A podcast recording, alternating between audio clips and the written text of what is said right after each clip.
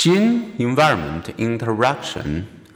Among our similarities, the most important, the behavioral hallmark of our species is our enormous adaptive capacity. Some human trees, such as having two eyes, develop the same invertebrate arid environment, but other trees are expressed only in particular environments.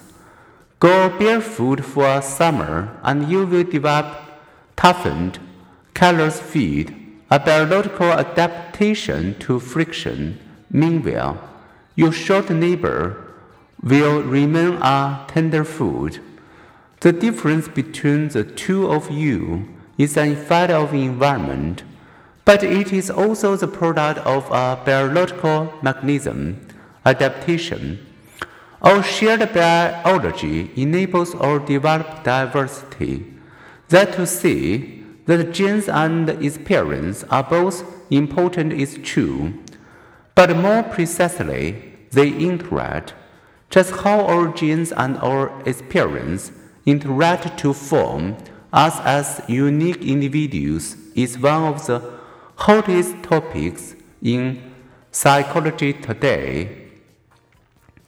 The new frontier, molecular behavior genetics. How is molecular genetic research changing our understanding of the effects of nature and nurture?